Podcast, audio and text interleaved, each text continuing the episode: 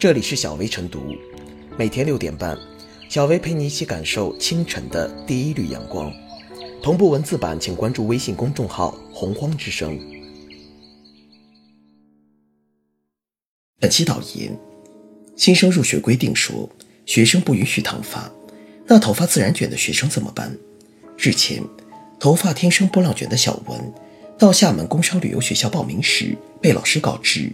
校规不允许学生烫发，若为自然卷发质，需要到医院开具相关证明。但家长带小文到三甲医院了解到，并无相关检测项目。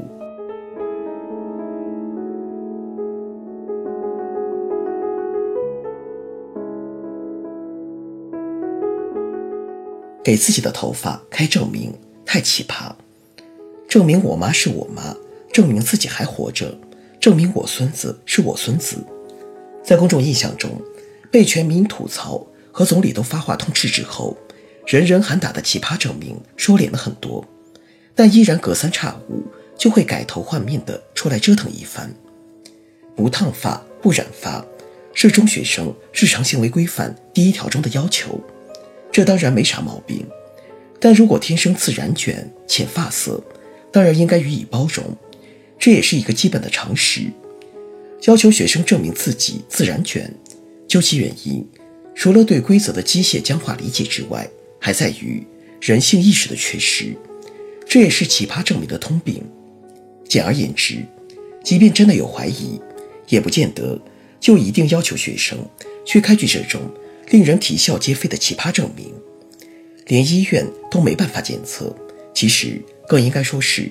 根本没有人会想到，还有人想搞这种检测，竟然堂而皇之地提出这样的要求，岂不荒唐？学生在当地记者陪同下，才从厦门市美容美发化妆品行业协会开具了一张自然卷情况属实的认证。看似坚持原则，实则成了刁难学生和家长。原则性本身就该包容了人性化的考量，两者之间并不矛盾。尤其是为人师者，更当有仁爱之心。如此僵化，令人费解。面对质疑，涉事的厦门工商旅游学校回应，并无要求学生开具发质证明等特别规定。特别是部分老师在传达校方要求时产生了误会。值得追问的是，这样的奇葩证明，仅仅是传达失误造成的吗？且不说在拟定学生的行为规范要求时，就应该考虑到自然卷等意外因素。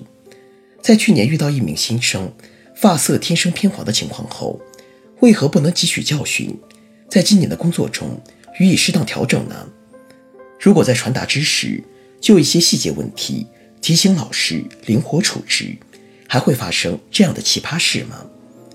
要求学生证明自己自然卷固然只是个案，但教育领域的各种奇葩证明却时有听闻。诸如随迁子女上学，家长需开具无犯罪证明之类的事情，就一度令舆论哗然。在中央的号召指导下，教育部门在整治奇葩证明方面做了很多工作。今年四月，教育部就发布关于取消一批证明事项的通知，清理取消了二十九项证明事项，但是要求学生证明自己自然卷的奇葩证明却防不胜防。看来，要想杜绝奇葩证明，除了教育部门的约束监督之外，老师们也应该多长个心眼。遇事当三思而后行，切莫强人所难，轻率要求学生和家长去开一些莫名其妙的证明。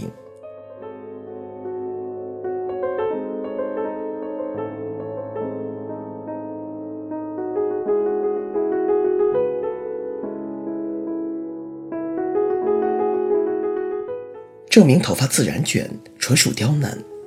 中学生以自然为美，不烫发不染发，是中学生日常行为规范第一条中的要求。对此，绝大多数学生和家长也都能认同。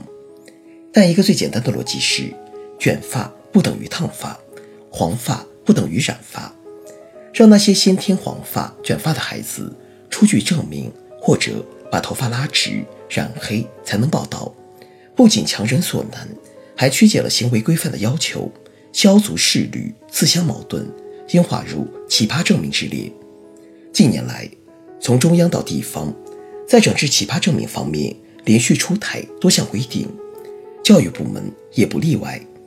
例如，今年四月，教育部就发布关于取消一批证明事项的通知，清理取消了二十九项证明事项，但千算万算，恐怕也算不到，有些学校居然要求出具自然卷证明。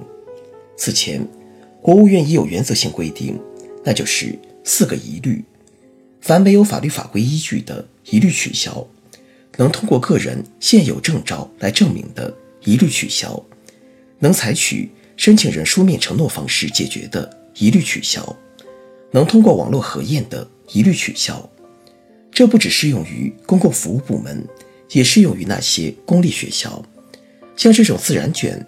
只要看看发根新长的头发或小时候的照片就能解决，何苦要刁难学生和家长？如今，面对被质疑，当地学校回应，学校并无要求学生开具发质证明等特别规定，可能是部分老师在传达校方要求时产生了误会。老师的教条主义固然有错，但这时校方恐怕也脱不了干系。而无论是哪种情况，我认为。都有必要进行反思，向当事的学生和家长道歉，并赔偿家长由此花费的成本和误工费等。鉴于类似的校园奇葩证明时有爆出，地方教育部门也不妨通过合法证明正面清单机制，对学校和教师滥用奇葩证明给学生施压的行为加以约束。